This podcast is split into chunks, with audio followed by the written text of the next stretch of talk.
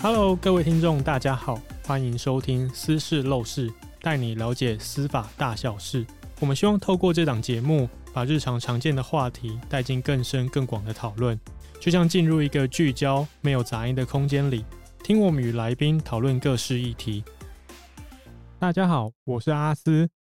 台湾一年大约有四百到五百件的精神鉴定，这一集我们要聊聊。司法精神鉴定是怎么执行的？首先，我们邀请今天的来宾，高等法院廖建宇廖法官。大家好，我是高等法院刑事庭廖建宇法官。然后还有台大医学院精神科主治医师，他同时也是台湾司法精神医学会的理事长吴建昌吴医师。主持人、各位听众，大家好，我是吴建昌。会邀请两位，主要是我之前在爬资料的时候有看到廖法官，你有很多很多有关于医学相关的著作。我想好奇，因为你本身是法律系，然后也是法官，那你为什么会对于医疗这一块这么有兴趣呢？我到今天担任法官大概是二十二年又九十二天。那我硕博士大部分都是写有关于医疗部分的议题。那主要的原因大概就是。当时我在念硕博士的时候，大概都是在成功大学。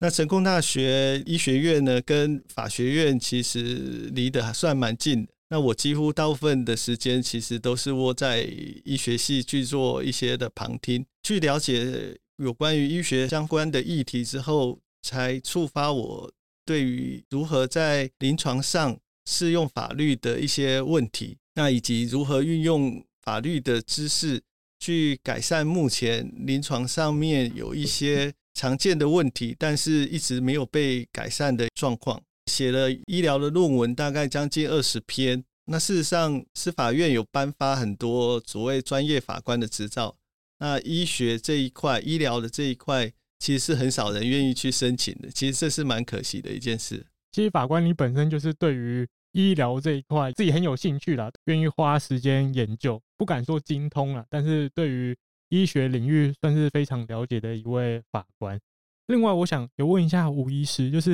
因为我发现你协助司法做相当多的精神鉴定呢，你从事时间大概有多久了呢？大概有二十五年。二十五年。那当初为什么会想要协助司法做精神鉴定？因为我觉得就我自己的认知啊，司法精神鉴定不是一个轻松的工作。还是蛮辛苦的。那为什么会想要帮助法院做这件事情呢？从我高中时期讲起，其实我本来是想念法律系，然后我的导师找我去跟我说：“吴建昌啊，你头脑不够好，口才不够好，所以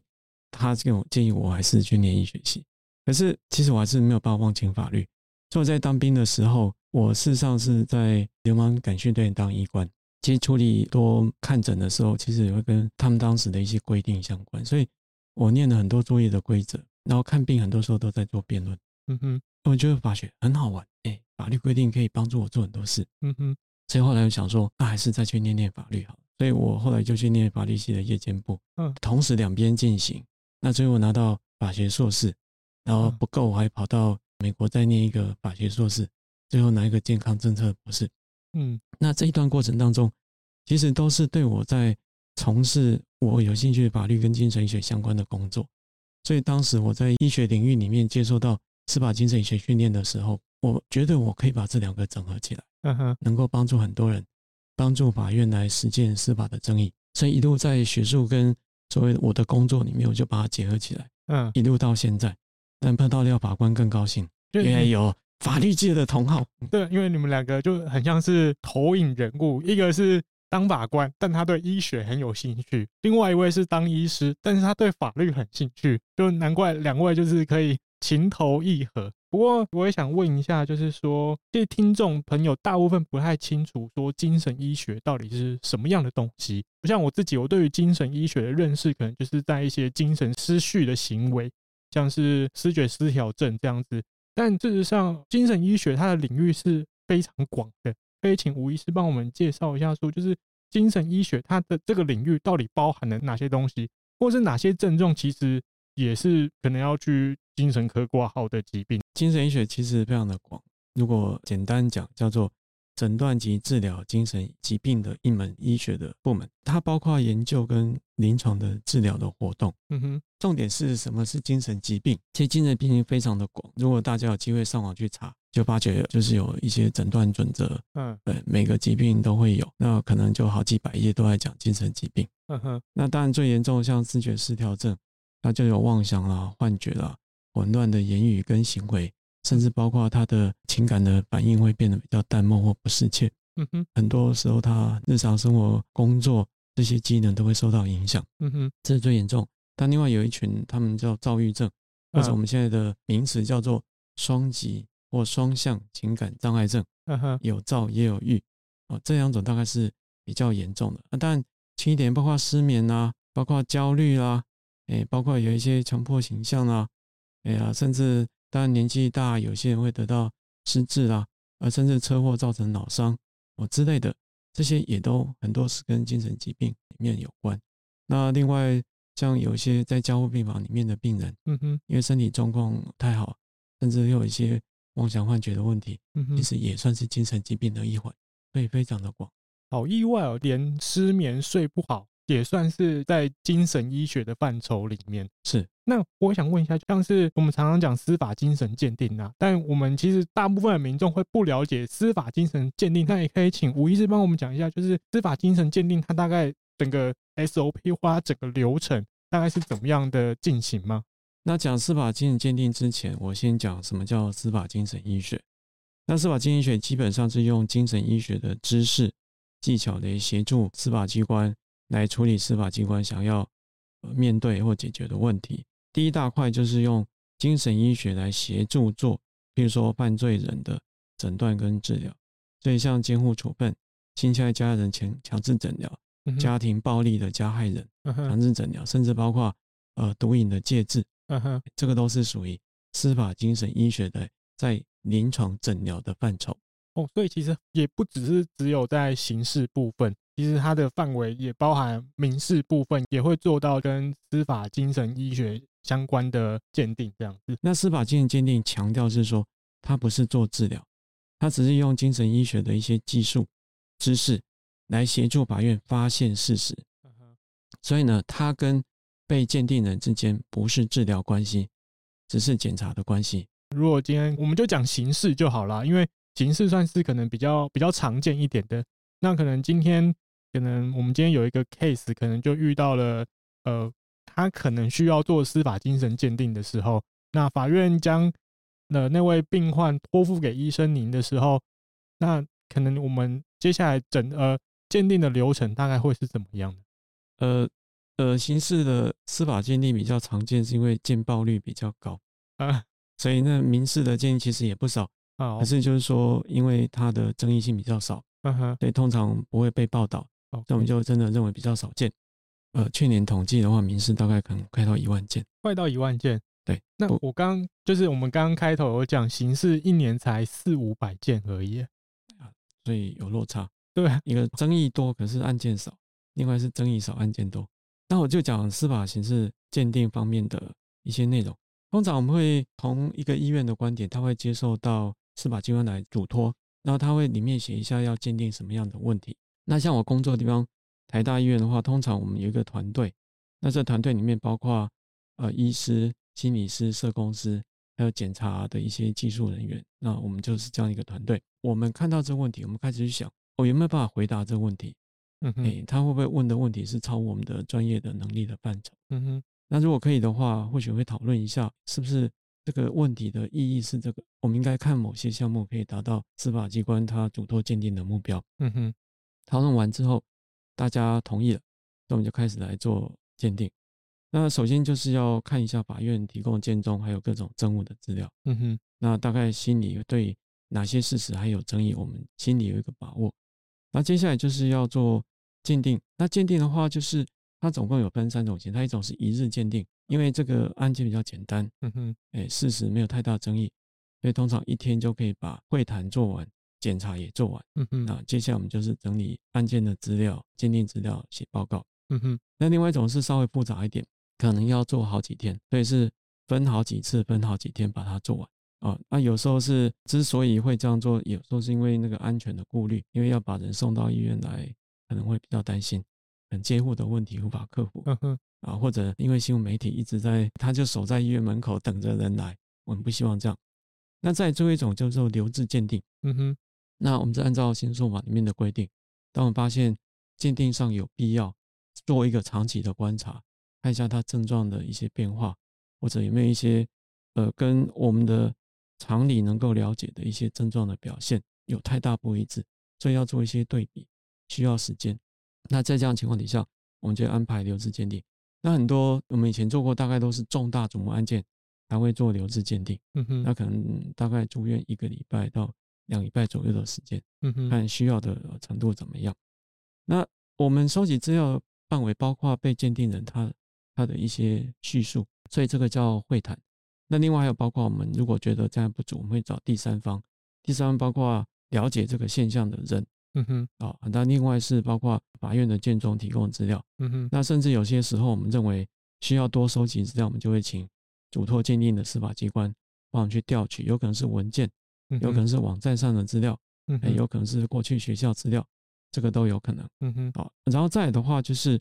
还有一些检查的一些资料，因为我们有，比如说一般像脑波检查、心理横线检查，嗯哼，甚至有包括他身体的机能，嗯哼，哦，各式各样机能的检查，比如说脑部影像，比如说抽血检查、荷尔蒙变化之类的，哦，这可能都会有影响到他精神状态。然后我想问一下，通常啊，我们司法精神鉴定一定都是事后才有办法鉴定嘛？所以医师可能没有办法了解病患当下的情况，因为有些精神疾病它可能是急性的，他平常都很正常，可能就是突然就那个时候症状突然涌现，做出犯罪行为，结束之后他又正常，医生是怎么样判断？就是因为你我们不在当下，那怎么样透过资料辅助自己去阅读出他当下其实是有发病的？啊，我想这是很多人的担心的。嗯，我们刚刚讲收集那么多资料嘛，对，那这些资料基本上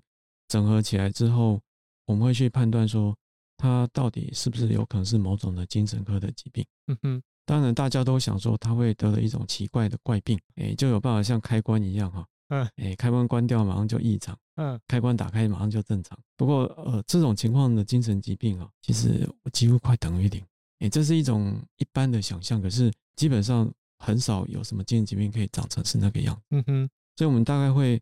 根据我们的一些过去的经验、学术的研究的文献，嗯哼，然后呢，再根据说整个事实，如果能够让它符合到哪一种精神疾病的可能性，哪个最高，嗯哼，所以大概最后的话，我们可能会先确认他没有病，嗯哼，是哪一种疾病，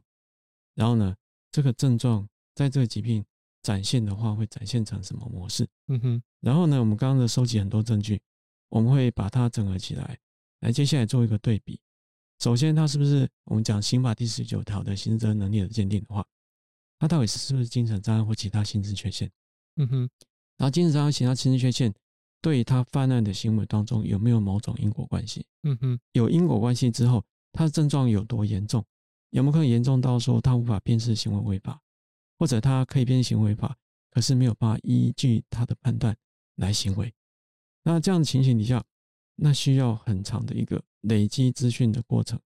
那所以呢，您刚刚提到那个突然就发病，突然就好了，那所以过去也没有人知道他到底发生了什么事情。这种机会不太可能出现，很低。那刚刚吴医师有讲到说，就是刑法第十九条，我这边也帮大家补充一下，就是刑法第十九条的内容。那大概就是说，就是因为。我们刑法是处罚一个行为嘛，行为当下。那如果你在行为当下你没有识别能力，你不知道你自己犯罪的话，基本上刑法是不处罚你的，因为你就是没有意识。我们不处罚你这种没有意识的行为。如果是让你的当下的意识可能你的识别能力有稍微减低，没有到完全没有的话，那我们是会减刑。最后一个是说。如果你是故意让自己没有意识的话，那我们还是照常处罚你。像是你故意喝酒，喝醉醺醺的，想要让自己变成十九条里面的识别能力显著降低的情况下，然后去犯罪，我们照样会处罚你。可是有一点，我觉得很好奇啊，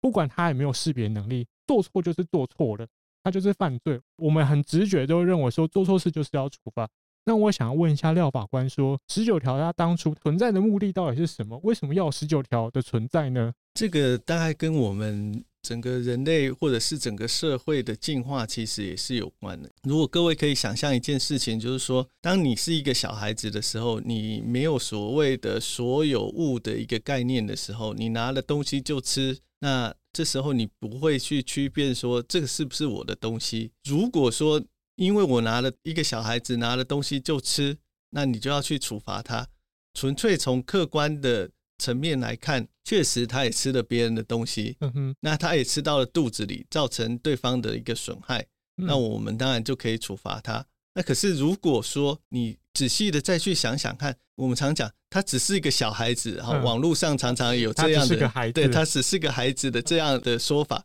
为什么我们会说他只是个孩子？嗯，也就是说，我们认为说他的判断能力跟控制他行为的能力都有欠缺的时候，你去处罚这样的一个孩子，他也不晓得他自己错在哪里。就好像小朋友可能就是看到桌上有东西就吃了，对，然后他吃了之后你还揍他，对，他可能他根本不知道自己哪里犯错，没错。那你这样揍他，你可能也没办法。让他下次不再犯。是的，那所以我们说刑法有两个目的，一个是应报，一个是预预防再犯。对，那你就会发现，哎，为什么我们的刑法要在刑法论上面要采取这样的一个看法？也就是说，我们希望我们常讲的罪责相当。为什么会讲罪责相当？就是说，我们认为这个处罚要有它的目的跟它的价值。嗯哼，那你不能跟以前的一样，这个可能也跟其他的法系有关了。我们现在常在讲，就是说伊斯兰法系，嗯，它很多的刑法的种类，可能跟我们一般所接受到的英美或者是欧陆法系，它有很多的不同。那为什么会有这样不同？它可能就跟它整个的社会环境其实是有很大的关系。所以我们常说的偷窃者要断手，比如说他可能在伊斯兰里面，或者是在某一些的像印度或者是其他的宗教里头，嗯哼，他可能会有一种所谓的名誉性的处罚。也就是说，当他做出了一个毁坏了整个家族的一个行为的时候，那这个家族的人。是可以，因为他毁坏这个名誉，甚至是执行死刑这样的一件事情。不管是伊斯兰法系或是印度相关的那边的法系，他们可能对于就是一个刑法的目的跟价值，它可能有很大的区别。可能他们听起来就比较像是他们注重的是硬报，是的，而不是说我们今天刑法的目的可能是为了矫正它。是，那我们常在想，就是说为什么一个国家？要花这么多钱，我们常常看到网络的乡民为什么要花我们的税金去养监狱里面的这些人？嗯哼，那这个都是我们讲的一个文明社会进步的象征。那这个象征是因为我们认为，就是说我们要让这些人还有回归社会的这个可能性。嗯哼，那为什么要他回归可能？因为每一个人他都有他的价值。嗯，那这个价值很有可能，比如说他在犯。这个罪的时候，那我们给他适度的处罚之后，他将来还是要让他回归到这个社会。嗯哼，所以我们希望在这个监狱里头要给他多少的处罚，是符合他当初所做的一个犯罪行为。嗯哼，那我们认为罪责要相当。嗯哼，那所以我们回过头来去看十九条的规定的时候，我们就在想一件事情：那什么样的行为，当他脑袋里，比如说他没有办法控制他自己的行为。比如说有一些精神疾病，我们常讲的，他可能有这个强迫症，他可能看到他楼上邻居的鞋子，他就想要拿，所以你就会发现他家里有很多的鞋子都是楼楼上邻居的，或者是同一个款式的，那他没有办法控制他的行为，因为他看到那个东西，他就想要据为己有，那所以我们常讲的就是说，他知不知道那是别人东西？应该知道，可是他在控制的那一个。关键，他没有办法抑制自己这样的一个冲动，那所以我们就会觉得，就是说十九条它最大的一个目的，大概就是我们常看到客观上面的行为，可是跟他的脑袋里，他到底是存在了什么样的一个连接？那我们认为十九条里头，就是说如果他是因为疾病，比如说他是一种心智上面的问题，或一个疾病上面的一个问题，那导致他这个连接出了问题，这时候我们还需要。用刑法来加以处罚他吗？那所以当他完全没办法控制的时候，第一项就说我们是不处罚这样行为。那如果说他已经严重的有有达到一个减损的降低的这样的情况，我们认为说，这时候法官应该要考虑是不是给他原定的刑罚给他再减，所以就是可以减轻。第三项呢，最主要的目的就是说，利怕行为人利用这样的一个漏洞，自己我们常讲的这原因自由行为。什么叫原因自由行为？就是说他自己把自己搞成一项或二项的这种状态。嗯哼，那让他去遂行他想要做的一个犯罪。所以常常有人讲，就是说，哎，那我就喝完酒啊，然后我就开车去撞死人啊，那这样子我是不是就不用罚？所以网络上面的乡民不要再想说这种馊主意了。那这种馊主意就是我们最典型的第三项的原因自由行为。这个其实也是一个很有趣的一个议题，就是说有一种安眠药史蒂诺斯，那史蒂诺斯它被发现它最大的一个副作用就是吃了之后呢。它可能会容易产生一种梦游的状态，也就是说，他其实呃完全不知道自己做了什么事，可是他还是开车出去了，他甚至跑去比如说买了东西，可是他是处于一种完全毫无意识的一个状态。那所以史蒂诺斯呢，也是我们在这个刑法里头犯罪的时候，有时候常常会出现的，当事人会拿这个做抗辩，也就是说，他吃了史蒂诺斯之后，导致他自己变成了第一项或者是第二项的一种情况。史蒂诺斯是可以在药局买得到的药吗？还是它其实算是一种毒品，或是管制用药？哎、欸，它是管制药物，可、uh huh. 是不是毒品？它不是毒，它是一种常见的安眠药。对，变成是药品的取的来源一定就是医院的可能处方签，它是处方药。OK，我想问一下两位，就是我这有一个小小的疑问，就是十九条刚刚是说故意让自己陷入没有识别能力的状态，然后去犯罪，我们还是要处罚的。那如果像是他知道自己有精神疾病，可是他停药，我不吃药，我讨厌吃药，我要把假药啊。结果可能因为这个停药的行为，让他的精神疾病变得更严重，然后再去犯罪的话，那这样子会有十九条的适用吗？你问的是法律政策的议题，但我想可能廖法官会比我更适合回答。不过当然说，从精神鉴定的观点，我们能够提供的资料就是说，他过去是因为什么原因，他没有再继续吃药。有时候是真的是很痛苦，因为吃药副作用很大。然后另外是，他其实没有吃药的时候，他就算有症状，可是过去也没有说产生跟这个案件相关联的这种行为的内容。嗯哼。那在这样的情况底下，很难说他停药的时候，他预期他未来会侵犯到某一种法益。我们当然能够把这个东西呈现给法官，那接下来就由法官来做决定，这算什么？我我问一下，就是像这种精神疾病相关的药物啊。它会有什么样的副作用呢？其实因为精神科的药物非常的多啊，所以呢，副作用其实范围也非常的广。当然有些人吃的会比较累，那因为他的症状只是因为太紧绷，要让他放松。所以像史蒂诺斯就是吃了药以后能够让他睡着。如果呢吃了药让他很精神亢奋，那就不叫安眠药。嗯，啊，所以这种药效本身有时候会产生这种他不要的那种程度。哦，啊，这也是算一种副作用。啊，但有些副作用就是。可能跟这个药物本身要提供的作用无关，所以有些人吃了胃肠不舒服啦，有些人吃了会头痛啦，有些人吃了会坐立不安啦，有些人吃了会手脚僵硬啦，各式各样不一而足。可是这不是只有精神科的药物所独有，其他科药物副作用更多，你看了都不敢吃。不过基本上强调是副作用就是没那么常见。万众药不可能拿到市面上来卖。我稍微说明一下，就是说患者他自己不吃药这件事，有时候我们常讲的精神疾病，有时候最欠缺的大概就是他自己的病识感。那所以当他觉得他自己好的时候，他可能就不继续吃药，所以他病识感就没了。那所以你在实物上比较难去证明说他到底是不是想要去做什么样的犯罪。然后把这个药停了，还是因为他自己的疾病让他没有了那个病逝感，所以他不打算继续吃药。他有可能就只是觉得说，哦，我病好了，对，然后所以，哎，我病好像好了，那我就不吃药了。对，这种精神疾病是有办法完全根治的吗？还是他其实就只有办法靠着长期吃药，然后去控制它，然后减缓它的症状而已呢？精神疾病分很多种，所以它未来的发展也分很多种。就呃，根据视觉失调症来讲。我就简单讲，大概三分之一的人可能就是治疗一段时间之后不用再吃药也没事。嗯哼，哎呀，有一些人是吃了药症状可以控制好，那另外有一群人可能是吃了药以后症状还是没有改善，还是很严重。哦，那所以这个都不一而足。那所以他决定他要不要吃药，有些人是有病识感的，觉得不用吃；嗯，还有些人是没有病识感的，绝对他不用吃。对啊，有病识感决定不用吃的，有时候是因为这些不得已的情况，看不起病啊，或者他吃药有一些他不能接受的作用啊，都有可能。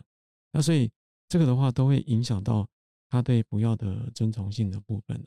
是影响因素真的非常的多，每个个案都可能不太一样。了解。那我也想问一下说，说网络上常在讲，我可能犯罪之后我就去装精神病啊，就装自己可能有视觉失调症啊，那。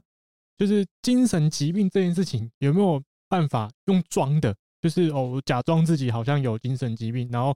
骗过医师或者是骗过法官。其实，如果社会大众对精神病误解很多了，嗯，对什么叫精神疾病的内容的误解很多的话，那其实要装病就经常是装不像。哦，因为他以为这样叫做精神疾病，他就装成那个样子，就是学这样，呃，电影这样演，那我就跟着这样演。所以，所以有时候我也是觉得非常两难了，因为有时候连续剧啊、电影啊，哈，哎，就是编的不好啊，所以那个演出来那个病跟我们临床经验的事实上是有差异。我这边偷偷工上一下，就是如果有导演、编剧对于司法精神医学这一块有想要导剧的话，可以联络我们。司法院有一个法律戏剧咨询平台，我们可以帮你们做专业的媒合，这样。啊，所以后来像呃，我们一二剧里，他们其实的确是有找比较专业的这些人士去协助他们去做编剧，所以我会说大概像一点。不过不管如何啦，嗯，那我们一般在看门诊的时候，是对病人家属是以比较相信的态度，可在做司法精神鉴定的时候，是以比较怀疑的态度。所以那个整个相信他讲的话，症状怎么样？那个门槛是不同的。那其实很多人都觉得装精神疾病非常容易了，不过事实上不是那么的容易。有时候我甚至会看到说，哎，这是哪个连续剧的版本？哎，或者这是他以为这个叫做症状，嗯，以为说讲的越严重越好，症状越多越好，那这都是一些错误的认知了。嗯，呀，所以这个叫我们的对于说精神疾病的感觉，那这个是专业累积一段时间之后累能够培养出来的，就像法官有法感。嗯，哎，我们事实上是有呃精神科的，我们自己医疗感哦，这个也是有。所以呢，我们有很多在处理诈病或者是说他伪装症状的一些工具。我们有一些过去的研究显示说，通常会装病的人显示出某些言行的特征，这个我们都可以参考。所以被骗的几率其实上是低很多。因为基于对于医学的不了解，那怎么样去判断他说是不是装病？或是可能医生做鉴定报告的时候，有可能就是啊，因为我没有医学专业，我只能全然的相信。怎么样去协助法官群体本身对于医疗专业的提升，或是调法官你自己在遇到这样的状况的时候，你是怎么样去做判断的呢？我这边提供一个我自己实证的研究，大概如果你主张说有精神疾病抗辩，然后送鉴定结果完全正常的，其实大概是占了百分之四十三，真正。能完全不处罚的，也就是我们刚才讲的十九条第一项的，大概只有百分之九。对，只有百分之九九的人是我们被认为说是他可以不用被处罚的。所以刚才阿斯你讲的这一个问题，也就是说，当你要提出这样的一个抗辩的时候，真正到法院被采纳的，大概只有百分之九。那被采纳了之后，各位不要以为他真的就可以不用被处罚。我们后续还有一个叫监护处分的，那监护处分呢，通常在你符合第十九条第一项的时候呢，他就会被送到我们讲的医疗处所去进行我们讲的五年的一个必要治疗。各位会想说，诶，那真的没事吗？事实上，你可能还是会被拘束你的人身自由，然后到了医院里头去接受完整的治疗。那各位可能就在想，就是说。哎，那我没病啊，我为什么要接受治疗？可是如果这整个流程跑下来，你就会发现，你还是会受到很大强度的医疗的一个介入，然后并且要吃药，并且必须限制人身的自由这样的一个代价。所以我常讲的乡民的想象，跟实际上，如果你真的去做了，你就会发现它真的会有很大的一个落差。对，就不要想说哦，我装精神病，就算逃过了医生的法眼，但几率很低啦。最后因此被宣判无罪之后，事实上你可能还要面临就是五年的监护处分，监护处分，然后可能也是在在监狱里面嘛，在呃医疗处所里头。嗯、那我们现在因为一直在筹办所谓的司法精神医院，那所以将来应该就是由司法精神医院来负责执行的这一块。嗯，这样听起来反而好像你装病，然后会让自己更痛苦。去监狱里面可能环境还好。是的，像国外某一些研究，它就显示就是说，如果你要主张精神抗辩的话，那你将来可能付出的代价远远比你认罪协商来的高的时候，他们往往都不会主张所谓的精神抗辩这一项。另外一个就是实务上，我有看过说，有时候法官在申请哦要送精神鉴定的时候，有时候可能一审送一个，二审又送一个，然后两份一审、二审的报告可能大相径庭，两个报告结果不一样，一个是说他行为时没有识别能力。那可能二审的时候送出来是他行为时有辨识能力，那这样的例子常见吗？那如果遇到这个状况的时候要怎么处理？那是不是应该减少这样的状况？还是可不可以就是既然都送两个，那我们可以再送三个，然后用投票的方式，两个说没有，那就是没有这样。从实证的研究的角度来看，就会发现，呃，整理出来就是说，这五年内其实所谓的有。复数鉴定的案件真的很多，主要的原因大概就是在精神鉴定里头，跟法院判决的一致性。据我自己的研究，其实高达百分之九十九。据这个松德院区的杨院长的研究，他在比较早之前也是高达大概百分之九十三左右，跟判决的一致性。对，基本上就是鉴定的结果，往往就变成法官的判决的判决结果，而且通常就只有送一次。理由在于，就是说，如果复数鉴定对于法院的判断确实会产生一个很大的障碍，那这个也就从从一致性你就可以看出来，就变成法官是不是他把判断的这样的一个权限移转给了精神科的医师，那所以精神科医师其实他自己压力也是蛮大的，因为就以往的实务看起来，他可能必须承担的，比如说这个是有罪。或无罪的这样的一个责任在，那事实上我们必须说这样子是不太健康，或者是应该是一个不太正确的事情。也就是说，法官委托鉴定，这是一种调查证据的方法。嗯，那你不能把你最终的判断的这样的权利移转给这个所谓精神科医师，因为他不应该承担那样的责任，也不是法律规定说由他们来判断的。但是为什么法官放弃了这样一个审查的义务？主要的原因大概就是在他对于精神鉴定里头所采用的鉴定方法，他其实可能完全没有办法去做一些判断。也就是说，他所采取的鉴定方法所判断出来的结果代表的意义是什么？他其实没有办法去理解。法官本身可能对于这种司法精神鉴定或是精神医学，他们是不够了解。所以他们可能没办法用自身的经验去判断这份报告，所以他变成只能参考他最终的那个结论。那所以他没有办法去说，你采取的这样的一个鉴定方法得到的一个分数，真的是能判断出支撑你最后的一个结论吗？还有就是你判断的时候依据的事实到底是正确的吗？或者是你收集的资料是不是足以做鉴定的依据呢？啊，这些法官欠缺这方面的一个。进修或者是欠缺这方面的了解，导致的就会变成是说跟医疗鉴定相差很多。医疗鉴定我们研究的结果判决的一致性大概只有百分之八十三，精神的鉴定就显然的高出它非常的多。我也帮廖法官补充一下，其实有点像是说很多人都会开车啦，啊，你开了车之后，你今天看到交通队做的事故鉴定报告之后，然后你看到哎。好像跟我平常开车的经验不太一样哦，这个鉴定报告怪怪的，那我们可能就会再去做额外的调查。那我想要问一下吴医师，你认为怎么样可以协助法官对于精神医学这部分更了解？因为其实刚刚听医生讲，一年有一万多件的民事精神鉴定，然后刑事的部分可能四五百件，没有那么多，可是都是非常重大的案件。其实这个量体也不算是少数。医师这边，你会建议法官怎么样去做进修，或是怎么样去补足，就是这方面的知识？其实我目前有到那个司法官学院去帮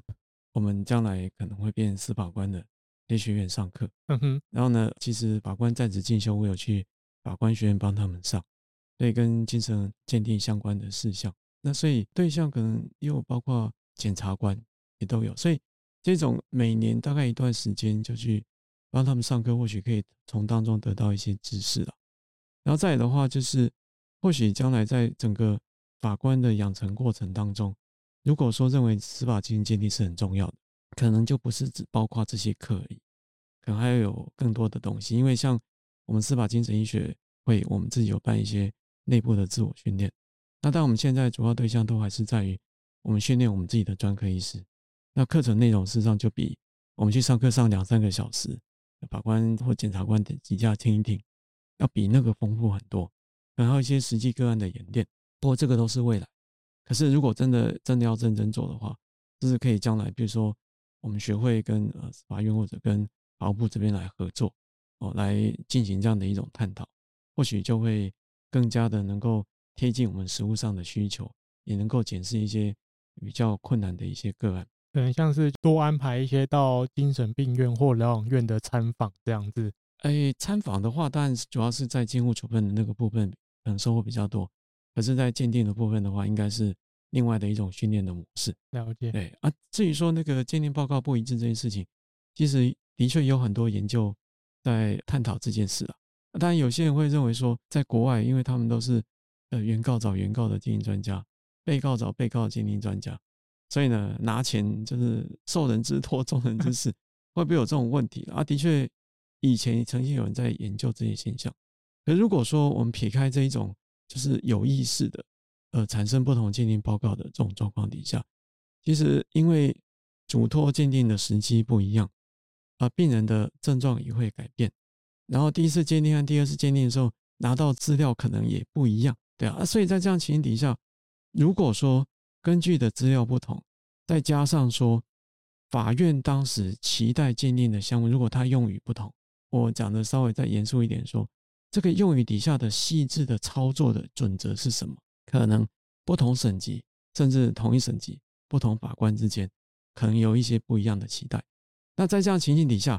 如果要鉴定的医师去表达对那个法律概念的理解，然后先帮法院做判断，然后法院再参考这个判断来做出他的裁判的话，那既然一开始就没有一个统一的讲法、统一的做法，那有产生不一致的机会，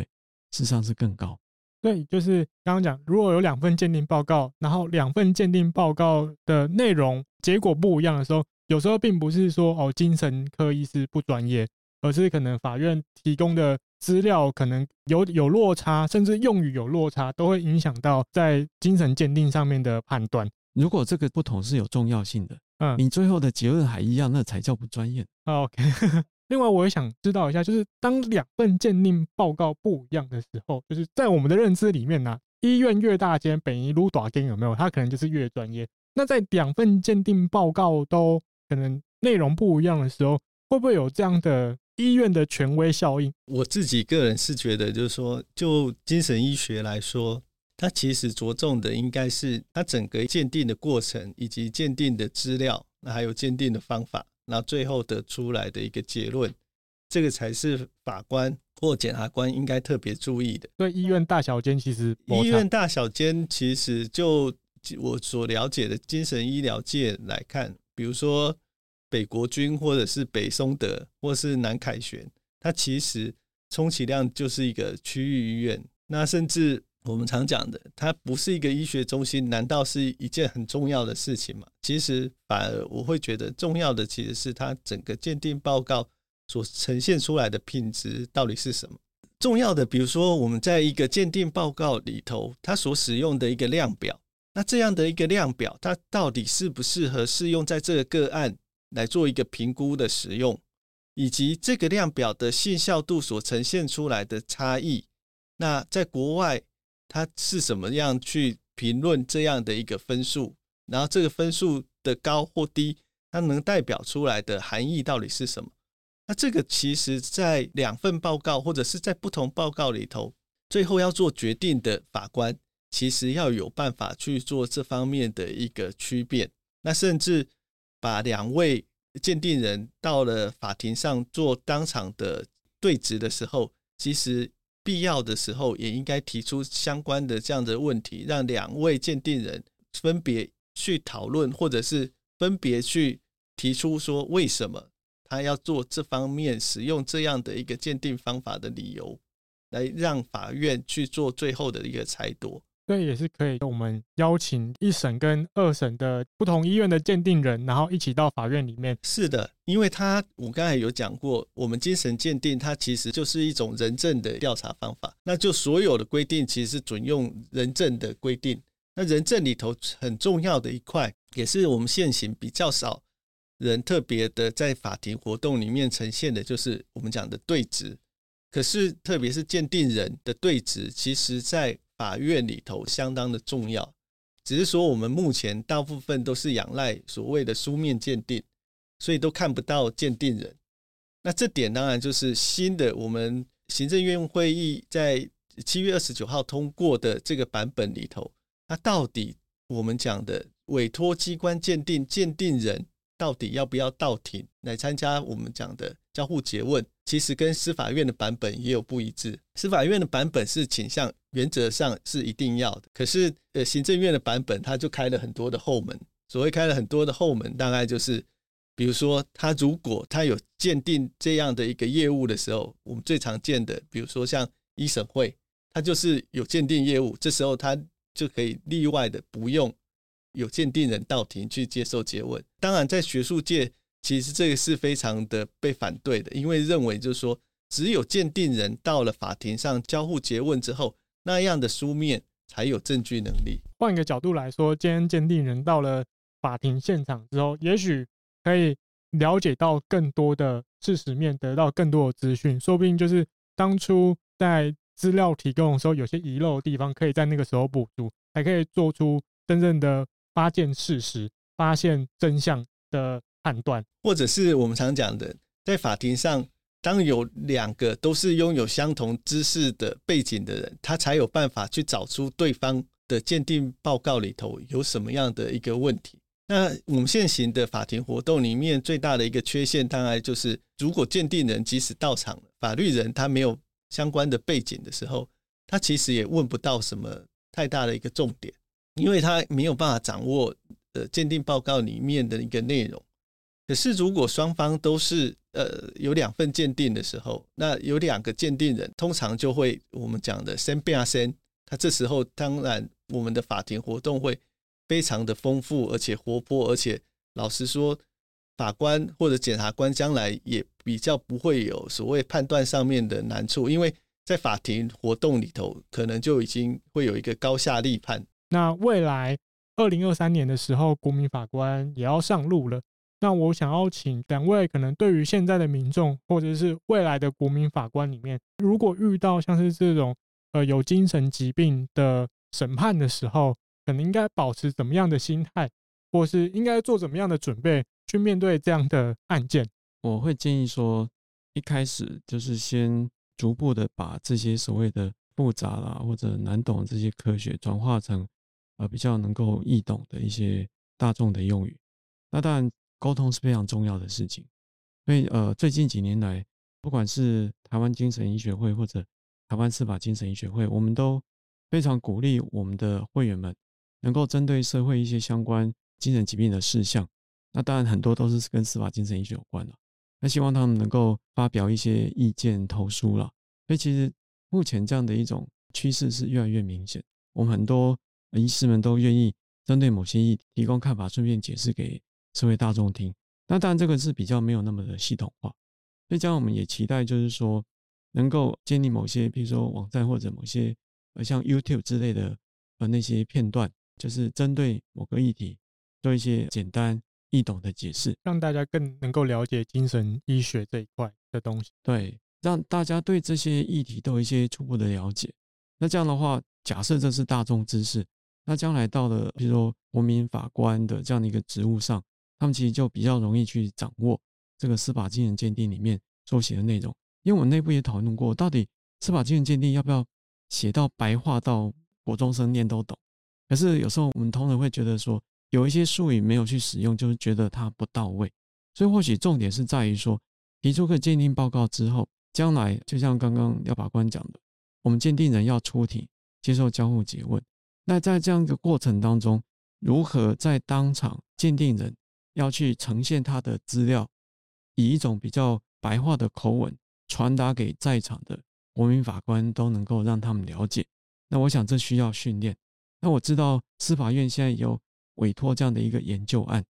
希望能够把司法精神鉴定相关事项尽量让它能够普及化，要能够大众化。可是能够做到什么程度，那我们再拭目以待。刚刚讲到就是精神鉴定报告，因为我突然想到这个鉴定报告，刚刚廖法官有说几乎百分之九十九，那最后法官都是采精神鉴定报告的见解，因为。精神鉴定报告其实它是在事实判断的阶段，就是有罪无罪的时候，所以它不像是量刑，法官可以退到后面避免权威效应。那可是精神鉴定报告它本身可能就有一定的权威效应。廖法官会怎么样去建议国民法官或者是法官在遇到这样的有精神疾病的案件的时候，应该抱着怎么样的心态或是怎样的想法去面对这样的事情呢？首先，我会比较建议国民法官在接触相关新闻的时候，要先了解新闻它的片面资讯。那因为片面资讯很有可能会导致国民法官会有一个先入为主的概念。那这样的一个偏见，很容易将来在法庭上做判断的时候产生一个误判。这是第一点。第二点，主要的是，我希望我们的职业法官他必须要有能力去给国民法官。做一个适当的一个说明，也就是说，鉴定的内容它所代表的含义到底是什么，以避免就是说国民法官因为在这个个案里头，他很容易受到鉴定人是一个医生这样一个身份的影响。那各位也知道，医生的在我们这社会的信赖度一直以来，只要有做这方面的调查，他一定都是第一名。那所以就会变成国民法官在看到。精神科医师所做的一个鉴定报告的时候，他也是很容易先入为主，就认为说这个是医生他的判断，那所以这个判断应该是可以被采纳的。可是有时候就是这样的一个权威的效应，容易导致就是说我们在国民法官里头，只要出现这种我们讲的科学鉴定的东西，他就会百分之百的。就被说服了，嗯嗯，那这样子其实是一个很危险的一件事情，也就是我们刚才才在讲，就是说法官其实应该要把最终的判断权收回来，但是法官要有这样的一个审查的能力，才有办法回收。那所以法官在面临国民法官的时候，其实他应该要有一个比较好的一个工具书。来做一个说明，也就是说，他做的这样的一个鉴这个鉴定的方法，它代表的含义是什么？它主要的在精神医学界通常会运运用在什么样的一个领域里？那它这个信效度如何？如果说有国民法官提出这样质疑的时候，法官也应该要有能力去做这样的说明才行。那否则，我们将来在国民法官的时候，只要有遇到精神鉴定，它必定会成为一个很大的一个问题。那特别是在鉴定制度修正之后，可能当事人也可以自行委任所谓鉴定人到庭的时候，那这个问题又会再更被放大。所以我会比较建议司法院或者是我们司法精神医学会，其实一定要好好的先做这方面的，已经不是一个超前部署了，应该是说已经是迫在眉睫的一件事。嗯，我帮医师跟法官，我们统整一下对于国民法官的结论呢。听完之后，我觉得基本上你国民法官，你进到法庭里面要协助审判的时候，当你看到精神鉴定的这份报告，当然不是说要你不相信专业医师的判断，而是你要保持怀疑的心，用你的社会经验，用你的生活经验去想说这件事情到底是不是正确的。那也不要觉得说自己是不是问了蠢问题。哦，有问题就问，就尽量排除你心中的怀疑，因为真理就是越辩越明。那相对于医师来说，医师也会尽量的到法庭上面，就是担任鉴定人的角色，然后让国民法官可以一次问到饱，尽量用白话的方式去替国民法官们做回答，也让国民法官们可以做出正确的判断，是一个好的交流，好的互动。不过就是节目最后，我也想要跟各位听众朋友说，其实。精神疾病比我们想象的都还要接近我们的日常生活。对，你看过一份研究报告是说，几乎每六个人里面就会有一个人，其实他们是有精神相关的疾病，只是严重程度的不同。所以，其实当我们不管是看到新闻也好，或是未来要进入审判也好，也许我们应该先抛开对于精神疾病这个刻板印象，然后我们实际去了解这个人的故事背景之后，我们才可以做最好的判断。非常感谢今天大家的收听，如果喜欢我们的节目，别忘了按下订阅，避免错过之后精彩的节目哦。谢谢大家，谢谢大家，谢谢大家。以上内容为司法院广告。